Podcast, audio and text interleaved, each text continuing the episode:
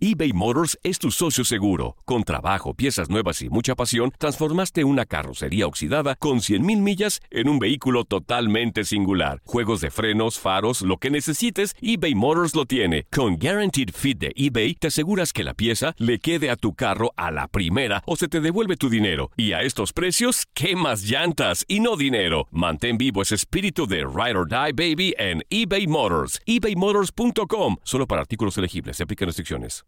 Aloha mamá. Sorry por responder hasta ahora. Estuve toda la tarde con mi unidad arreglando un helicóptero Black Hawk. Hawái es increíble. Luego te cuento más. Te quiero. Be All You Can Be, visitando goarmy.com diagonal español.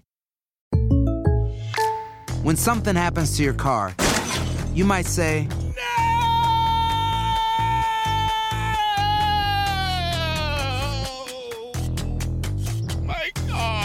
but what you really need to say is something that can actually help. Like a good neighbor, State Farm is there. And just like that, State Farm is there to help you file your claim right on the State Farm mobile app. So just remember, like a good neighbor, State Farm is there. State Farm, Bloomington, Illinois. Boost Mobile tiene una gran oferta para que aproveches tu reembolso de impuestos al máximo y te mantengas conectado. Al cambiarte a Boost, recibe un 50% de descuento en tu primer mes de datos ilimitados. O, con un plan ilimitado de 40 dólares, llévate un Samsung Galaxy A15 5G por $39.99. Obtén los mejores teléfonos en las redes 5G más grandes del país. Con Boost Mobile, cambiarse es fácil. Solo visita boostmobile.com. Boost Mobile, sin miedo al éxito. Para clientes nuevos y solamente en línea, requiere AroPay. 50% de descuento en el primer mes requiere un plan de 25 dólares al mes. Aplican otras restricciones. Visita boostmobile.com para detalles. El rey de los deportes tiene su propio espacio. El pitcher subió a la lomita y el umpire canta Play Ball. Estás entrando a Desde el Diamante. Hola, ¿qué tal amigos? Bienvenidos al podcast Desde el Diamante del programa especializado en béisbol de TUDN Radio. Seguimos en casa cuidándonos en estas jornadas eh, un tanto especiales que nos ha cambiado la vida a todos, mientras recibimos muchísima información relacionada también con el mundo del deporte, en específico las grandes ligas. En las últimas jornadas se han estado manejando algunas propuestas sobre lo que sería el inicio de la temporada en Arizona con los 30 equipos concentrados. Algunos están a favor de esta iniciativa, otros, incluyendo peloteros y personas ligadas a MLB, no muy de acuerdo. Soy Luis Eduardo Quiñones y estaré acompañado hoy nuevamente por Adriana Monsalve y Toño de Valdés, nuestros compañeros de TUDN. Adriana, saludos con mucho gusto. ¿Qué tal? ¿Cómo estás? Hola Luis, eh, un placer estar contigo, también estar con Toño nuevamente. Eh, qué bueno que esta contingencia nos ha unido para hablar del béisbol de grandes ligas. Toño, bienvenido aquí al podcast desde el Diamante. Te saludo también con mucho gusto. Eh, ¿Qué tal? ¿Cómo está todo por la Ciudad de México en estas jornadas? Pues mira, eh, la verdad es que aquí encerrado y no, no sin, sin, eh, sin eh, echar un ojo a la calle, pero pues eh, nosotros tratando de estar acá lo más seguros posibles, ¿no? Un abrazote para ti, Luis, para Adrianita, por supuesto, para todos nuestros amigos que siguen este podcast y, y sí con, fíjate que a, pesar, y esto me ha llamado la atención, llevamos como mes, mes y medio con, con este asunto así con con este, suspensiones y que se acaba una cosa y que se acaba otra y que se suspende un torneo y demás.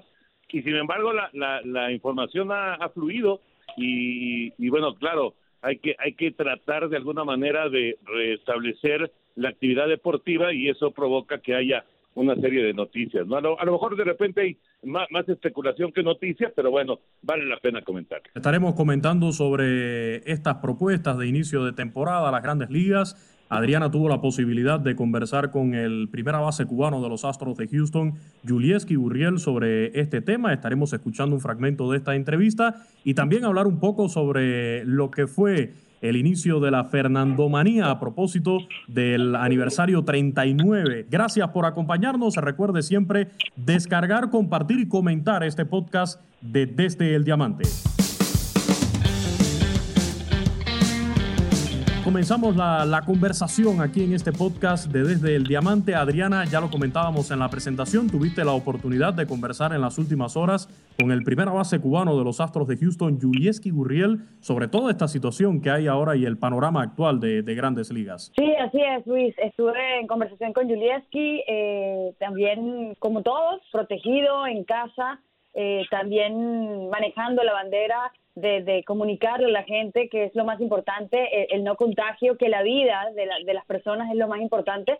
Y, su opinión nos comentaba, y después si quieren lo analizamos un poquito en este podcast, de qué opina de que las grandes ligas pudiera convertirse en la primera liga profesional de los Estados Unidos en eh, iniciar actividades. Escuchemos. Hay posibilidades de que la MLB sea una de las ligas que a nivel profesional en los Estados Unidos inicie eh, más pronto que cualquier otra liga.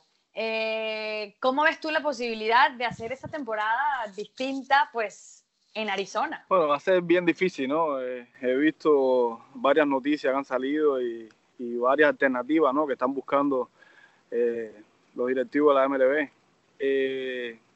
creo que va a ser bien difícil, ¿no? Creo que estamos pasando una situación bastante compleja, algo que nunca había pasado, ¿no? A nivel mundial. Y nosotros los atletas estamos, bueno, y creo que, la fanaticada también, ¿no? Estamos deseosos de, que la temporada eh, de, verdad que empiece, eh, no solo la de béisbol, ¿no? Sino la de otros deportes, la del básquet, que también estaba prácticamente en los playoffs.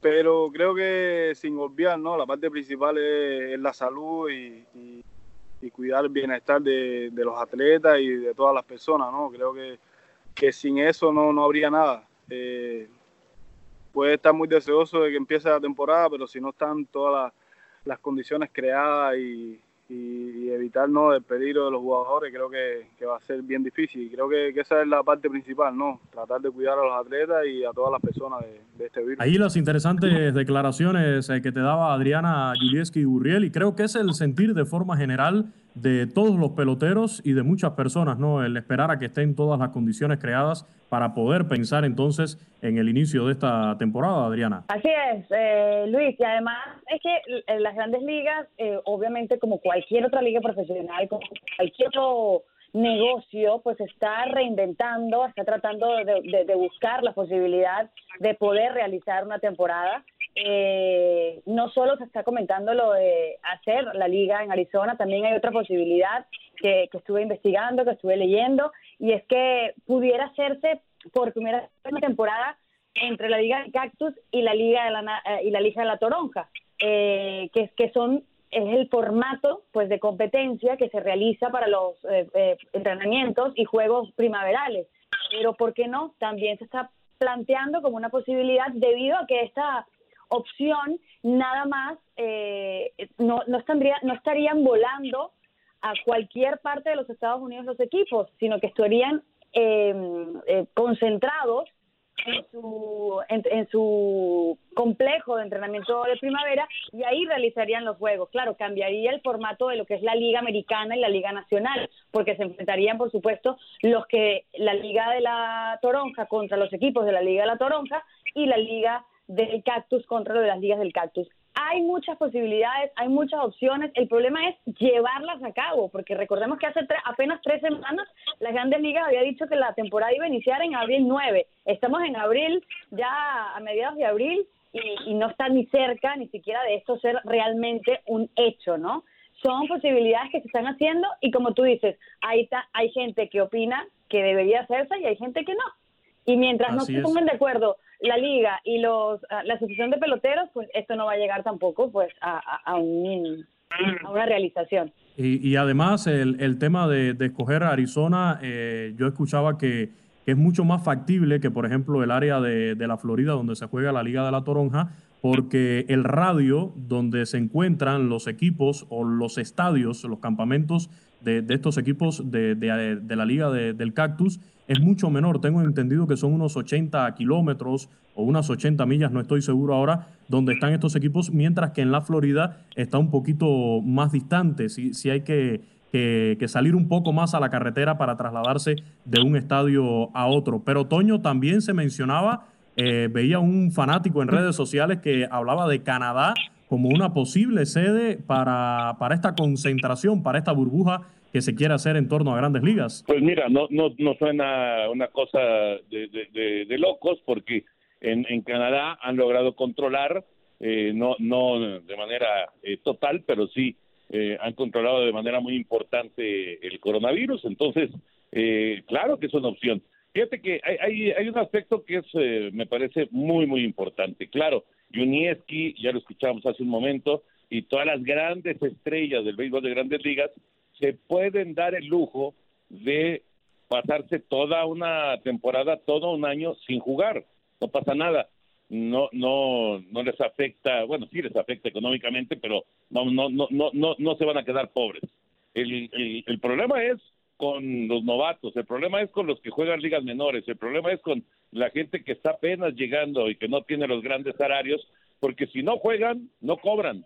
O sea, pasa, pasa abril, pasa mayo, pasa junio, no sé hasta cuándo se pueda jugar, pero todos esos meses no van a cobrar un centavo y entonces ahí la asociación de jugadores tiene que aparecer y tiene que de alguna manera eh, apoyar a, a, estos peloteros, ¿no? Que son que son los más, o sea, eh, las grandes estrellas, insisto, tienen sus salarios y han ganado por muchos años muchos millones de dólares y ahí no no no hay gran afectación. Por eso es que están tratando, además obviamente de tener contenidos, además de, de, de, de regresar a televisión uh, a que sea un factor importantísimo y a que haya venta y a que haya publicidad y los derechos de televisión y demás, esto también es, es, es, clave, pero eh, lo, lo, que me parece, eh, hablando de los peloteros, hay muchos que viven al día, a pesar de que juegan en los Estados Unidos. Mencionabas a la Asociación de, de, Peloteros, juega un papel muy importante, el sindicato de peloteros que dirige Tony Clark, pero aquí hay algo, Toño, tú mencionabas a esa a esos más afectados, ¿no? Que son la capa más abajo dentro del, del béisbol. Y, y, el problema es que a la hora de tomar una decisión, el, el, sindicato de peloteros, específicamente hablando, allí participan los peloteros que pertenecen al roster de 40, pero todos uh -huh. esos jugadores que están en ligas menores, que son quizás esa parte más débil de, de la cuerda, pues allí no, no, tienen ni voz ni voto, porque solamente eh, tienen derecho a opinar en ese sindicato los que forman parte de, del roster de, de 40 peloteros. Y hablando de roster de 40, si aplicamos la matemática y a la hora de, de confeccionar esa famosa burbuja que quieren hacer, 40 peloteros del roster de cada equipo de grandes ligas. Por 30, dice la matemática que son 1.200 peloteros que habría que concentrar. A eso le añades cuerpo técnico, todo el personal que lleva cada organización de grandes ligas, eh, prensa que también estaría recluida, por llamarla de alguna forma, en ese lugar donde destinen. Eh, la verdad se ve muy difícil el, el lograr que tanta cantidad de personas estén por un tiempo, no sé, qué cantidad de meses tendrían que estar encerrados para, para lograr que no haya contagios de este coronavirus, además de, por supuesto, realizar pruebas. Pero, ¿qué están haciendo los peloteros hoy en día? Me imagino, Adriana, que hayas conversado también con eso con Julieski Urriel. Son muchos los que se mantienen entrenando. ¿Qué te dijo él en específico sobre, sobre ese tema, no? ¿Cómo se mantiene en forma en estos momentos? Sí, correcto. Hay un sistema de, de comunicación con cada uno de los equipos y los equipos, eh, el preparador físico de cada equipo manda a, a los jugadores el, pues el entrenamiento que deben seguir para, para estar en la temporada. Pero Julieski también me comentaba que, que es muy difícil porque generalmente tú realizas un entrenamiento para prepararte con una fecha determinada para iniciar la temporada. Entonces, claro, para tal fecha ya voy a estar totalmente físicamente listo para iniciar mi temporada. El problema es que aquí no sabes cuál es la fecha de inicio. Y eso es lo que también me comentaba Julia, que era muy difícil estar listo para una temporada cuando realmente no tienes una fecha. Entonces, sí, claro, mantenerte es lo que están haciendo hoy en día eh, todos los peloteros, pero no saben a ciencia cierta cómo prepararse para el día que inicie la temporada. Y una de las cosas que también creo que, que quisiera agregar, aparte de lo que decía Toño, sí, obviamente los jugadores de renombre con, con, con contratos millonarios en las grandes ligas, eh, en la parte económica no, no, se ven tan afectados como otros que no tienen contacto, un contrato tan grande, pero sí a nivel de, de, de, lo, de su futuro, por ejemplo, en las mayores. Julieski esta era su última temporada, eh, su última temporada de contrato. El, el, próximo año ya empieza a ser agente libre. Entonces, pudo haber jugado ya quizás, no lo sabemos porque seguimos en la especulación, su último juego con los Astros en esta en esta pretemporada que, que sí iniciaron, pero que tuvieron que interrumpir por el coronavirus. Entonces, no sabemos qué tanto le vaya a afectar para su futuro de cuándo pueda conseguir, si quiere mantenerse en las grandes ligas, otro equipo. El caso Félix, Félix Hernández. Félix Hernández le fue muy bien en la pretemporada con los Bravos de Atlanta, pero recordemos que tenía que buscar un la posibilidad de meterse en la rotación en los cinco abridores de los Bravos de Atlanta. Hoy en día, sus compañeros, como Cole Hamels, está recuperándose de una lesión, no sabemos cuándo va a iniciar la temporada y quizás cuando inicie la temporada Cole Hamels ya pueda jugar. Entonces, a lo mejor Félix Hernández también, el impacto que vaya a tener con este parón, pues no le sea beneficioso a él para poder conseguir un roster en la rotación titular de los de los Bravos de Atlanta. Entonces creo que cada uno le afecta de una manera distinta y, el problema es que va a ser tan difícil medirlo a nivel general cada jugador es una historia. Sí, en el caso de, de Félix, eh, yo vi declaraciones de él hace poco y la verdad estaba muy entusiasmado. Declaraciones con nuestro compañero Daniel Nora, precisamente durante el sprint training, todavía se estaba desarrollando ahí en, en la Florida y estaba muy entusiasmado, sobre todo por la experiencia que él le podía aportar a ese equipo tan joven, tan prometedor de los Bravos de Atlanta. Y bueno, el, caso de, de Julieski Urriel, efectivamente se le va a otra oportunidad. Sabemos, Julieski fue un pelotero que por diversos motivos la situación complicada que atraviesan los peloteros cubanos para llegar a grandes ligas, lo complicado que es tomar esa decisión de dar el salto a, grandes ligas, eh, pues llegó tarde, llegó ya con más de 30 años y sin embargo ha logrado demostrar la calidad que tiene y ganarse un puesto de, de regular allí dentro del equipo de los Astros de Houston, ganar incluso una serie mundial en su primera temporada completa, la del 2017 eh, que bueno, ahora está envuelta en toda, esta, en toda esta polémica. No te ponches, después de la pausa regresamos con más información desde el Diamante.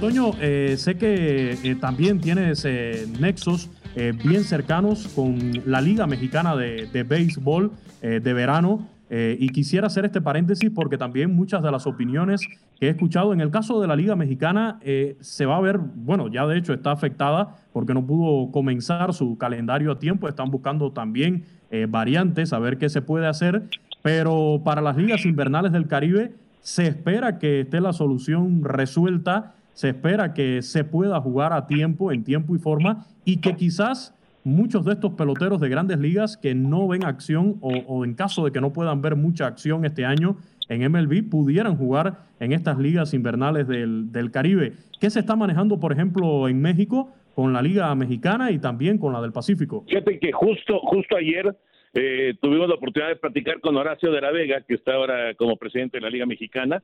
Eh, está apenas arrancando su gestión como presidente de la Liga Mexicana de Béisbol eh, la, idea era arrancar, la, temporada tendría que haber arrancado esta semana, eh, justo el lunes pasado, tendría que haber sido el juego inaugural eh, con los campeones acereros de Monclova.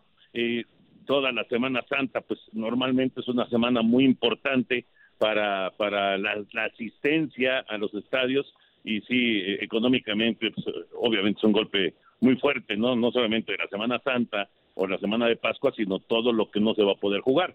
Luego quedó que el 11 de mayo.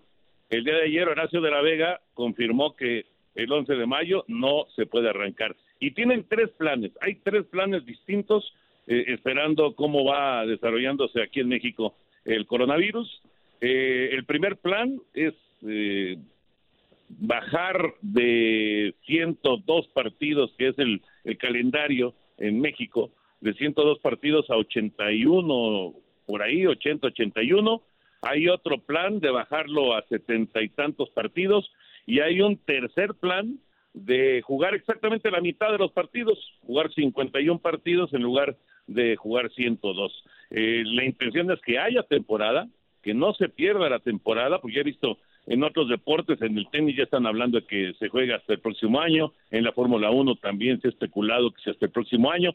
Eh, acá en México quieren jugar en, aunque sean 51 partidos, pero quieren jugar y existe la posibilidad de que no haya partidos interliga, ya saben, interzonas, ya saben que en México se juega eh, en dos zonas, zona norte, zona sur, y, hay partidos interzona, eh, y probablemente, probablemente se, se modifique y solamente se juegue contra rivales de la misma zona, también se habla de dobles partidos, en fin, hay, hay una serie de, de planes que tiene la Liga Mexicana y muy importante, Luis, Adriana, muy, muy importante, tiene una, una, una comunicación constante con Omar Canizales, que es el presidente de la Liga Mexicana del Pacífico. Hay que recordar que la Liga Mexicana del Pacífico está programada para arrancar a mediados de octubre y esto es muy probable que se le eche encima, la Liga Mexicana de Verano, que se le eche encima a esas fechas y al arranque de la Liga Mexicana del Pacífico. Entonces tiene que estar en una, en una gran comunicación para tratar de establecer eh, fechas exactas y que no se afecten, porque muchos peloteros que juegan en verano también juegan en el invierno, allá en, la costa del Pacífico. Entonces, es importantísimo que se pongan de acuerdo. Yo creo que no va a haber problema, ¿eh? porque tienen muy buena comunicación. Yo estuve con ellos eh, eh, hace unos meses en el asunto de, de la, del Salón de la Fama y la verdad es que hay una muy buena relación entre las dos ligas. Y qué bueno, qué bueno que se logró alcanzar esta excelente relación entre Liga del Pacífico y la Liga Mexicana de Béisbol eh, después de hace un par de temporadas que hubo allí eh, con el tema de, la ampliación ¿no? de, la Liga de Verano. Eh, pues al final logró llegarse a, a, un acuerdo. Y qué bueno que exista esta buena comunicación porque a la Liga de Verano la presiona el calendario de la Liga del Pacífico pero a la Liga Mexicana del Pacífico, y cuando digo Liga Mexicana del Pacífico, digo la Liga Venezolana de Béisbol, digo la Lidom en República Dominicana, la Liga Roberto Clemente en Puerto Rico, también en el caso de la Serie Nacional del Béisbol Cubano, eh, que aunque, bueno, es incierto ahora el panorama de cara a la Serie del Caribe, pero los está presionando también el calendario de la Serie del Caribe, que es en febrero, y a su vez al calendario de la Serie del Caribe, ya el inicio del 2021 de, del Sprint Training y de grandes ligas. Es muy complejo todo este panorama del béisbol que debe tratar de funcionar lo más exacto posible y que ahora se ve, la verdad, muy, muy presionado. Pero también surgen alternativas y una de ellas es la, la, tecnología, los videojuegos. Ya lo vemos en el fútbol, también en la NBA y precisamente este fin de semana arranca ya eh, una liga virtual entre los peloteros de, de, MLB que van a estar jugando béisbol en videojuegos. ¿Qué te parece esta iniciativa, Adriana, eh, de, llevar ahora toda la acción del deporte a los videojuegos? Muchos dicen que es el futuro del deporte. Bueno, sí, cuando siempre es una paradoja bien interesante. Siempre hemos enviado el mensaje de que es mejor compartir con la gente el juego, estar eh, cerca de la gente, seguir compartiendo y no estar tan pegado a los electrónicos, pues esa es la tendencia en esta en esta disyuntiva que hemos vivido en, en pleno siglo XX, eh, bueno, en pleno año 2020. Se llama The, Show, ¿no? Eh, creo que son 30 jugadores de los 30 equipos y cada jugador va a representar a, su equipo. Creo que una de las caras más importantes que veremos ahí en este, una manera de entretener al aficionado, por supuesto, eh, va a ser a Juan Soto, de los actuales monarcas de los nacionales de Washington. Y bueno, prácticamente va a ser muy parecido a lo que estamos haciendo nosotros también en TUDN, lo que es la I-Liga MX, eh, que es prácticamente los jugadores mostrar su, su como habilidades en los juegos eh, electrónicos, en las consolas, para, para entretener un poco a la gente en estos tiempos de, que hay que estar, pues, prácticamente desconectados, pero desconectados en, persona físicamente, pero conectados en las redes. Así es, y, y sí, son muchos los, peloteros. Eh, hay por ahí datos que hablan de que van a estar 11 peloteros que han estado en juegos de, de estrellas, además de cinco campeones de serie mundial, van a estar jugando este MLB de show. Y si mencionabas a, Juan Soto, también otro dominicano, eh, un gran prospecto de los padres de San Diego, Fernando Tati Jr., va, va a estar allí jugando. Blake Snell de los Reyes de, Tampa Bay. Yo confieso, Toño, que, siempre he sido malísimo para esto de los videojuegos, así que me sentaré a, disfrutarlo. ¿eh? No, bueno. no, no, pues esto, esto es más bien para los chavos, mi querido Luis. Eh, yo, yo, también soy muy malo, eh, más, o menos para el béisbol, para el fútbol sí malísimo, la verdad. En el béisbol ahí de repente medio me defiendo, este, porque es, es no, no, no, digamos que no es tan complicado el, el, manejar el, control, pero es, mira, es entretenido. A mí me gusta, a mí me gusta, como me gusta también eh, lo de FIFA y me, y me gusta el básquet. Y, la verdad, los partidos de la NFL este, que, puedes ver también que, jueguen los chavos, pero nunca, nunca se va a comparar, evidentemente, a lo que es la, la cuestión, este, pues real, la cuestión de, de los peloteros, la cuestión de, de, ir al parque, de, disfrutar de un juego de béisbol, ¿no? Eh, es, es una buena opción ahora que estamos, pues, eh, con, con esta circunstancia complicada, pero sinceramente pues no, no, no, o sea, está bien para un ratito, pero no, no, no, yo, yo sí prefiero lo normal.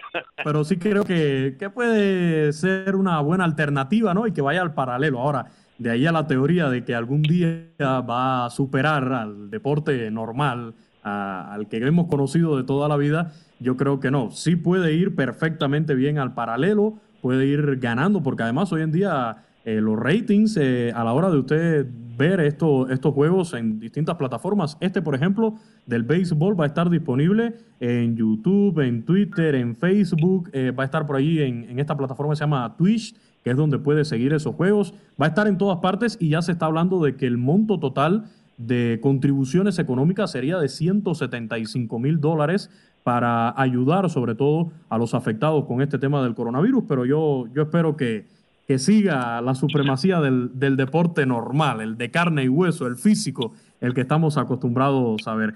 Y bueno, son días en que, ya lo hemos dicho en ediciones anteriores, eh, es bueno repasar un poco la historia, ¿no? Eh, en las plataformas de MLB se están colocando juegos históricos, también en las distintas cadenas que transmiten el béisbol. Y, y en esta jornada del jueves 9 de abril, se cumplió el, el, aniversario 39 del inicio de la Fernandomanía, Toño, que sin dudas eh, marcó a la ciudad de Los Ángeles, creo que marcó también a la afición mexicana de, del béisbol y, lo que ha sido eh, la representación de México dentro de grandes ligas. Sí, inolvidable, ¿no? Hace 39 años eh, se, se va rápido el tiempo, caray.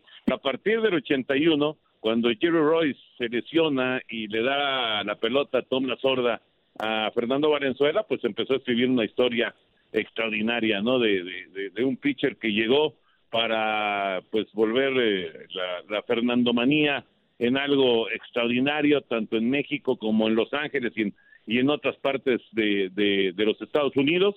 Eh, fue un impacto muy fuerte, muy, muy grande.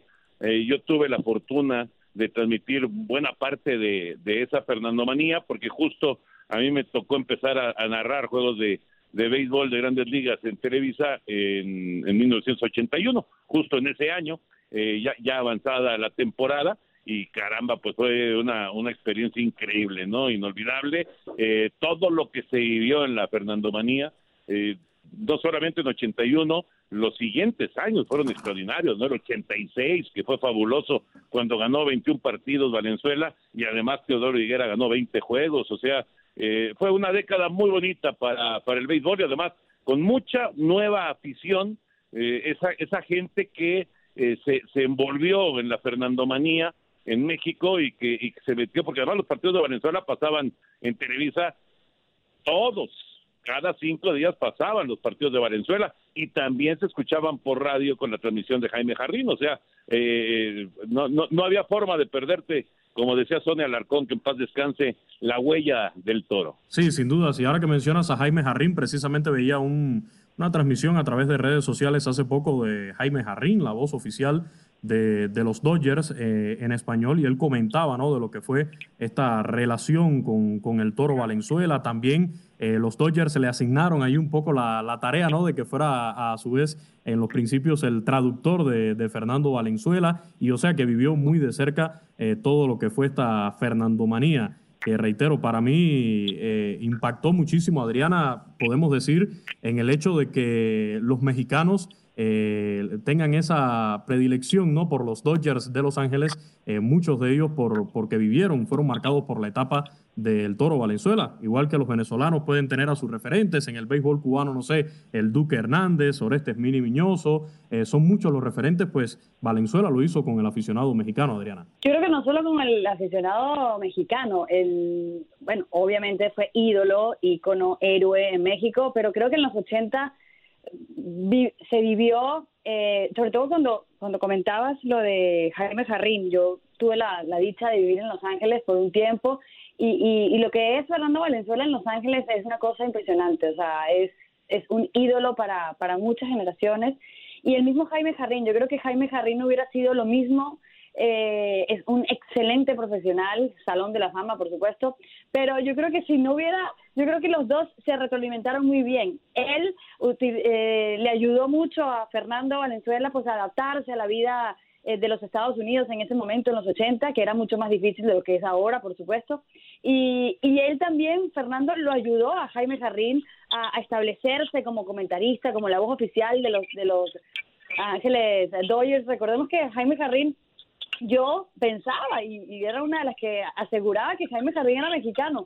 Cuando llego a Los Ángeles, logro entrevistar a Jaime Jardín y me cuenta que no, que él es ecuatoriano. Entonces siempre le, le comenté, oye, ¿cómo, ¿cómo nació esa, esa pasión por el béisbol cuando en tu país natal pues no te criaste eh, en una en un país netamente beisbolero, ¿no? Y, fue muy bonito pues ver y entender la pasión de, un comentarista tan importante para el béisbol hispano, ¿no? En los Estados Unidos. Y, bueno, lo de la Fernando Manía, yo no lo viví, no viví en los Estados Unidos en ese momento, pero, pero sí tenía un padre aficionado al béisbol de grandes ligas, aficionado a los Dodgers, amaba a Fernando Valenzuela. Y creo que uno de los impactos también más importantes fue que no solo la gente fue al estadio a ver a Fernando Valenzuela, en, en Los Ángeles, sino que cuando los Dodgers de Los Ángeles les tocaba visitar cualquier estadio, también se incrementó la, la, afición que iba a ver a, Fernando Valenzuela. Creo que hubo épocas importantes en el béisbol eh, en el impacto de los hispanos, como Roberto Clemente tuvo la suya. Creo que Fernando Valenzuela marcó eh, los 80 eh, con ese tipo de, de actuaciones. Su inicio fue muy prometedor y su carrera terminó siendo lo que todo el mundo esperaba y, lo que todo el mundo vio en sus, en sus primeras salidas, en sus primeras ocho salidas que fueron espectaculares e históricas. Y teniendo en cuenta este legado de Fernando Valenzuela, y ya para, para cerrar este podcast desde el Diamante Toño, eh, me gustaría conocer tu opinión ¿no? sobre la relación que se está viviendo hoy entre MLB y México. Vamos a cerrar hoy con el tema del béisbol mexicano, eh, la cantidad de peloteros, Vemos a un Roberto Osuna, que creo es el referente hoy en día en cuanto al béisbol mexicano dentro de MLB, pero hay mucho talento. Está Luis César, un, joven muchacho eh, de los Yankees de Nueva York, lanzador, que los bombarderos le han dado muchísimas oportunidades para que trate de, estabilizarse allí dentro del picheo de, los Yankees. Eh, vemos también, no sé, hace poco yo lamenté muchísimo la partida hacia Japón de Cristian Villanueva, este muchacho que logró conectar tres honrones en un juego de pelota con los padres de San Diego. Ahora incluso acaba de oficializarse que estaría en el invierno con los Charros de Jalisco después de pertenecer a los Yaquis de, Ciudad Obregón. ¿Cómo ves eh, tú la salud del béisbol mexicano viéndolo desde la óptica de MLB? Sabemos el acuerdo, este año lamentablemente se cancela la serie ahí en el estadio Alfredo Harbelú de, de los eh, Diablos Rojos en la Ciudad de México eh, por toda esta situación, un estadio que estoy, la verdad, deseoso por conocer, Toño, te lo confieso, me han hablado muy bien por él. Eh, de él, ¿cómo ves esta salud del béisbol mexicano hoy en día? No, lo tienes que conocer, Luis, y también Adrianita, tienen que ir, yo los invito el día que quieran, ahí, ahí yo llevo muchos años narrando a los, a los Diablos Rojos, y, bueno, pues eh, además de transmitir a los a los Diablos Rojos del México, eh, pues eh, la posibilidad de, de estar viviendo muy intensamente pues un, juego en, un estadio tan espectacular realmente vale la pena, ¿no? bueno, les iba yo a comentar sobre lo, que decías de, de, de los mexicanos. yo creo que nos falta ese gran referente que, que eh, pese como en su momento fue Valenzuela, en, en, otro nivel Roberto Ávila, Beto Ávila en, su época, no, no había tanta, tanta conexión ni tanta posibilidad de, seguir los partidos en tele y demás. Eh, Vinicio Castilla, eh, un personaje así de, de esas características, eh, me parece que hace falta en este momento, ¿no? Porque Roberto, efectivamente, Roberto va a hacer historia, sin duda, va, va a dejar números extraordinarios con, con eh, su, labor como taponero, como cerrador, pero eh, digamos que es una labor muy breve, ¿no? Y muy específica y, en donde solamente aparece en, una eh, entrada y se acabó. Y necesitamos a un pelotero insignia, y me parece que, ¿sabes quién puede ser? Verdugo, el muchacho que estaba con Dodgers y que se fue a Medias Rojas de Boston, me parece que él puede ser eh, el, el, el siguiente superestrella. Ojalá que Creo que también Urias. Claro, claro. Bueno, de, de hecho todos los Urias, en el caso de Julio eh, con, con los Dodgers, eh, pues ya va a estar en la rotación abridora, me parece que es su oportunidad, su gran oportunidad. Eh, el caso de Luis y de Ramón, los dos hermanos, que eh, la verdad tienen muchísimo talento. Sí, yo, yo creo que, bueno, sobre todo Julio, ¿no? Que Julio es el que está ya, eh, digamos, establecido en las ligas mayores. Luis le está costando, ya salió de los padres de San Diego, pero bueno. Me llamó mucho la atención que saliera de los padres, un equipo con una buena granja, ¿eh? Sí, sí, y además, pues con la cercanía con México, ¿no? A mí me, sí me sorprendió, la verdad, que lo, que lo dejaran ir. Pero, ¿sabes qué? A mí me parece que Verdugo tiene todas las, eh, las armas, eh, tanto el brazo, que es extraordinario, gran fildeo, muy buen bateo, tiene poder. Me parece que puede ser ese, ese personaje que, que tome la, la, la, la batuta del, del, del béisbol de grandes ligas hablando de peloteros mexicanos. Ojalá que las lesiones lo, respeten, ¿no? Y hay 80, 100 peloteros mexicanos que están ahí en, en ligas menores buscando su oportunidad. Ojalá así sea, ojalá eh, sigan los peloteros mexicanos, como, como siempre sentimos ese orgullo, ¿no? Por todos los peloteros latinos, venezolanos, dominicanos, cubanos, puertorriqueños y ahora también Colombia, que llega con un buen impulso y, buen talento al béisbol de las grandes ligas. Adriana, muchísimas gracias por acompañarnos en este podcast de Desde el Diamante, como siempre, un gusto. Gracias, gracias Luis, gracias Toñito. Compartir con ustedes el diamante eh, es muy importante. Gracias también, Toño, un fuerte abrazo y a seguirnos cuidando entonces. Hay que cuidarse, hay que cuidarse. Adrianita, te mando un beso. Saludos a toda la familia por allá en Miami. Mi querido Luis, lo mismo allá en Guadalajara. Para toda tu familia, mucha, mucho cuidado, este, eh, muchas precauciones. Y para toda la gente que escucha este podcast, ojalá, ojalá que pronto volvamos a la normalidad. Gran, gran abrazo para todos. Nuestros compañeros Adriana Monsalve, Toño de Valdés acompañándonos en este podcast desde el Diamante. Como siempre, la invitación para descargarlo, compartirlo y comentarlo y por supuesto eh, hacernos llegar su opinión a través de las redes sociales, arroba TUDN Radio, así nos encuentra en el Twitter, TUDN-radio en Instagram. Gracias, quédate en casa, sigue cuidándote mucho y espera la próxima emisión de Desde el Diamante. Ha caído el Out 27. Ahora estás informado sobre el acontecer del mundo desde el Diamante.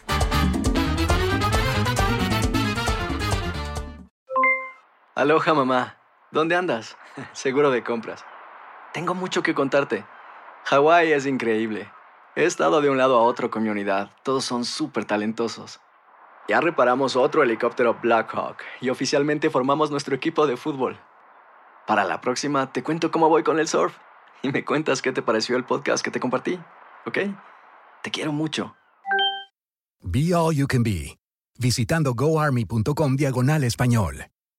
Boost Mobile tiene una gran oferta para que aproveches tu reembolso de impuestos al máximo y te mantengas conectado. Al cambiarte a Boost, recibe un 50% de descuento en tu primer mes de datos ilimitados. O, con un plan ilimitado de 40 dólares, llévate un Samsung Galaxy A15 5G por $39.99. Obtén los mejores teléfonos en las redes 5G más grandes del país. Con Boost Mobile, cambiarse es fácil. Solo visita boostmobile.com. Boost Mobile, sin miedo al éxito. Para clientes nuevos y solamente en línea, requiere AroPay. 50% de descuento en el primer mes requiere un plan de 25 dólares al mes. Aplican otras restricciones. Visita para detalles.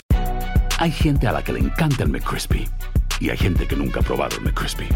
Pero todavía no conocemos a nadie que lo haya probado y no le guste. Para pa pa pa. Ahorra más en JCPenney, más tu oportunidad de conocer a Shaquille O'Neal. Este sábado 4 de mayo todos ganan durante la entrega de cupones de 10, 50 o hasta 100 dólares, solo en la tienda mientras duren. De 11 a.m. a 1 p.m., los miembros de JCPenney Rewards tendrán una oportunidad exclusiva de encestar para conocer a Shaq. Habla con un asociado en la tienda o visita jcp.com y conoce más sobre la jugada. JCPenney, vale la pena. Cupón válido el 4 de mayo en selección de estilos. Entrega de cupones solo en la tienda para mayores de 18 años.